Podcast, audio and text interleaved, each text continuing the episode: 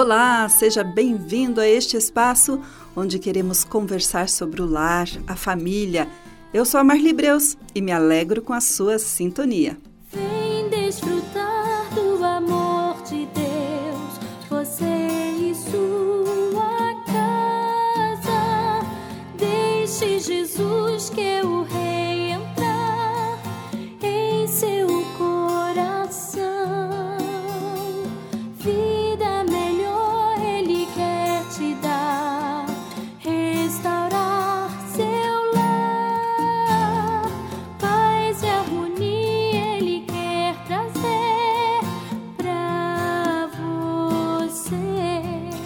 Quando meu pai era vivo, eu presenciei uma cena muitas vezes entre ele e minha mãe.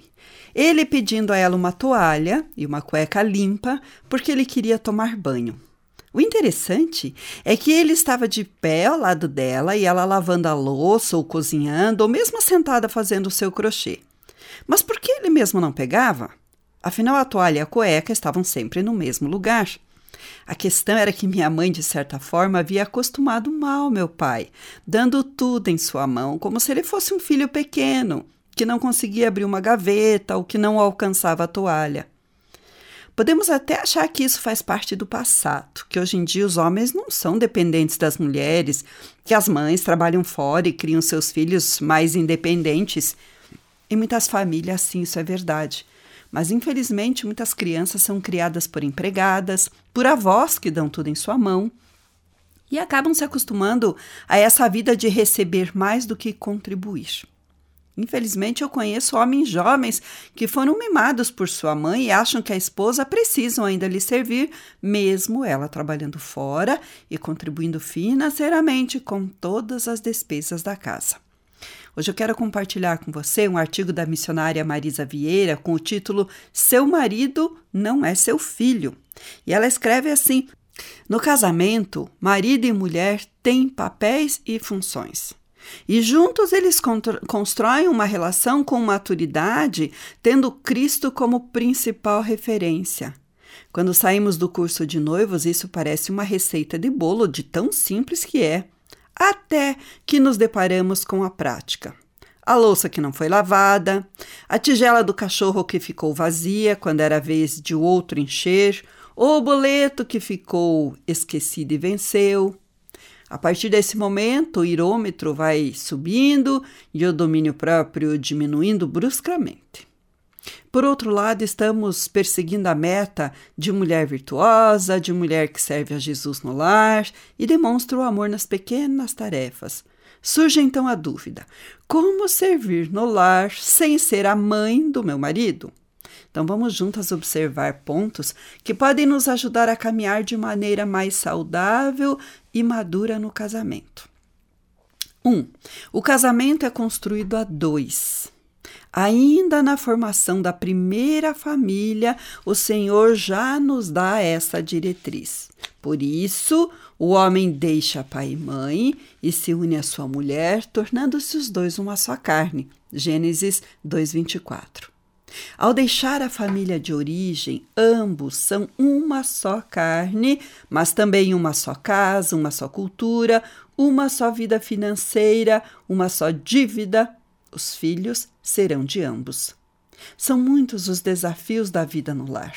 No início dessa jornada, costumamos ter um número grande de ideais, muitos vindos dos sonhos que temos quando estamos nos organizando para o casamento. Porém, parece haver um choque quando percebemos que as coisas simples do dia a dia são feitas por ambos de maneiras diferentes. A limpeza, as compras, os pagamentos, os horários de dormir, a maneira de criar os filhos. Cada um chega programado de sua família de origem com a receita pronta para cada desafio. O bom conselho seria o caminho do diálogo, ambos conversarem, fazerem ajustes, cederem para que essas pequenas coisas não coloquem o casamento em constante atrito. Apesar de saber que esse é o melhor caminho, nossa mente impulsiva logo entra em ação para duas coisas: fazer tudo no nosso tempo e do nosso jeito, e logo depois reclamar que o outro não fez. O diálogo, que era a principal parte da cena, torna-se apenas um detalhe do cenário e pode ser descartado, afinal de contas, resolvemos o problema. Com o passar do tempo, contudo, essas atitudes nos distanciam do propósito do Senhor de sermos uma só carne. Pensamos que somos autossuficientes e nos orgulhamos disso, quando na verdade estamos nos sentindo cansadas, sobrecarregadas e mal-humoradas. Chegamos enfim à conclusão de que o caminho poderia ser outro e que construir juntos seria melhor. Parece tão óbvio como o casamento pode funcionar apenas com a ação de uma pessoa. Precisamos ter cuidado para não cair no engano de querer ser o centro do casamento. É sim uma enorme tentação resolver todas as coisas e ver tudo pronto. Parece mais fácil do que ficar brigando, discutindo. Mas isso, querido ouvinte, não trará a realização do decidir juntos, do fazer juntos, do construir juntos que o casamento traz. Uma outra questão que precisamos pensar é que o amor amadurece. No casamento, há duas pessoas que estão crescendo, amadurecendo e construindo juntos uma família.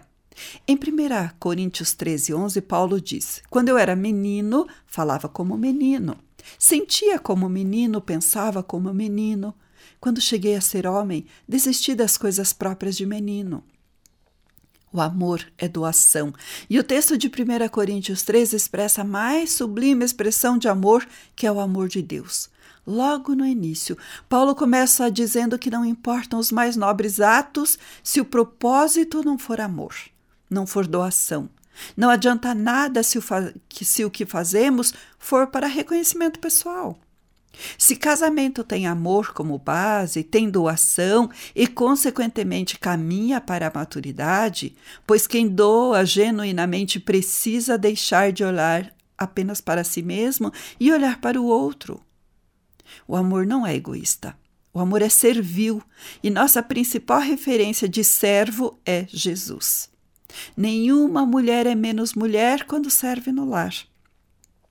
Temos pessoas que servem à pátria, ao Estado, pessoas que fazem trabalhos voluntários para servir, e todas são tratadas com nobreza. Servir no lar, todavia, começou a trazer um valor pejorativo e diminutivo.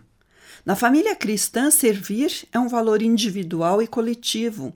É individual porque cada um, em seu compromisso com Deus, transformado por Jesus, torna-se servo. É também coletivo porque o serviço é mútuo, todos precisam servir. O amor do casamento é leal, é via de mão dupla, ambos têm responsabilidades. Confira, Efésios 5,33. Não há como um casamento sobreviver à base do eu amo por nós dois. Quem ama cuida, quem ama doa. Consequentemente, quem vive no amor é amado e cuidado. Quando fazemos tudo pelo outro, não permitimos que ele amadureça. Há vezes em que faremos as coisas para provar que somos melhores, outras porque estamos cansadas de cobrar e esperar. Buscando o equilíbrio entre servir e deixar amadurecer, encontramos-nos sem resposta para nossas ações. Observe em sua rotina se há situações em que você não permite que seu esposo faça algo. Ore e encontre sabedoria para deixar que ele execute aquilo que precisa fazer. Permita que ele marque uma consulta médica, que ele faça o jantar, que ele dê banho nas crianças, que ele pague os boletos. A palavra de Deus nos alerta sobre nossa fragilidade humana, comparando nossa vida a um vapor. Tiago 4,14. Podemos nos deparar com situações em que não estaremos disponíveis para cuidar de tudo que costumamos cuidar, e é importante que o outro tenha também a habilidade para lidar com o dia difícil. Há pessoas que não sabem manusear contas bancárias, outras não sabem cozinhar uma refeição básica. Lembro-me de ficar internada com crise de labirintite, diz a autora, quando eu tinha uma filhinha de dois anos e um bebê com menos de um mês. Meu filho se alimentava apenas do leite materno e meu esposo não tinha como ficar indo ao hospital pegar meu leite. Nesse tempo eu ainda era muito centralizadora na maternidade e aquele momento de pressão foi um desafio enorme para ele. Aprendi com aquela experiência a não centralizar tantas coisas para que meu marido pudesse ter as próprias experiências e amadurecer nas demandas que envolviam nossa vida. Crescer e deixar as coisas de menino envolve aprendizado. Precisamos deixar o outro crescer. Lembre-se, o Espírito Santo será sempre o seu melhor amigo. Na família, os espaços pessoais não são muito delimitados. No casamento, são menos ainda. Somos um, mas nós nos deparamos sendo invasivos e querendo nos impor ao outro. Por vezes fazemos isso porque estamos cansadas de compromissos não cumpridos, de responsabilidades deixadas sempre para depois. Nisso, demonstramos que queremos muitas vezes exercer o papel do Espírito Santo e nos armamos com todos os nossos argumentos de convencimento. Depois do discurso exaustivo, sentimos-nos frustradas, pois nada mudou. Um conflito enorme surgiu e a paz desapareceu. No início do meu casamento, aprendi a fazer uma oração que realmente faz diferença. Comecei a pedir ao Espírito Santo que fizesse no coração do meu marido aquilo que eu não conseguia fazer. Alcançasse lugares que eu não conseguiria e que também mudasse em meu coração aquilo que ele queria. Querido ouvinte, nós não precisamos ter sempre razão. E há batalhas que gerarão uma guerra e trarão mais problemas do que soluções. O lugar seguro em que a sabedoria que vem do alto resolve para nós os conflitos do nosso coração e do nosso casamento é aos pés do Senhor. Nesse caminho, podemos perceber que o problema talvez esteja em nós, pois queremos tudo do nosso jeito. Pode ser que você perceba nesse processo que o apego excessivo dele ou pela família de origem impede que a maturidade se desenvolva no casamento. Talvez seu marido já seja mais maduro em algo que você ainda precisa amadurecer, ou você seja mais madura em áreas que ele ainda não é. Eu gostaria de convidar você a apreciar o que vocês já construíram juntos. Se temos nove vitórias e um problema, tendemos a valorizar o, o problema. E se em vez disso nós caminhássemos contemplando o que Deus já fez por nós, em nós e através de nós no nosso casamento? Não queira ganhar uma batalha e perder tudo que vocês conquistaram juntos. Vocês são mais do que vencedores em Cristo Jesus. A maturidade vem e conquistá-la a dois é um privilégio que vem do Senhor. E no espírito você encontrará perseverança para lidar com o processo de maturidade do seu cônjuge. Ninguém chega pronto no casamento e querer amadurecer trará um processo longo e por vezes desgastante. Mas amadurecer junto com o filho de sua sogra e desfrutar essas conquistas é um privilégio. É melhor serem dois do que um, diz Eclesiastes 4, de 9 a 12. Dessa forma, não desanime nos dias difíceis, ore e peça ao Senhor paciência, perseverança e sabedoria para, para você lidar com as atitudes de imaturidade que com certeza virão no seu casamento. Tenha misericórdia do seu cônjuge, assim como você tem de si mesma, ao errar pelo caminho.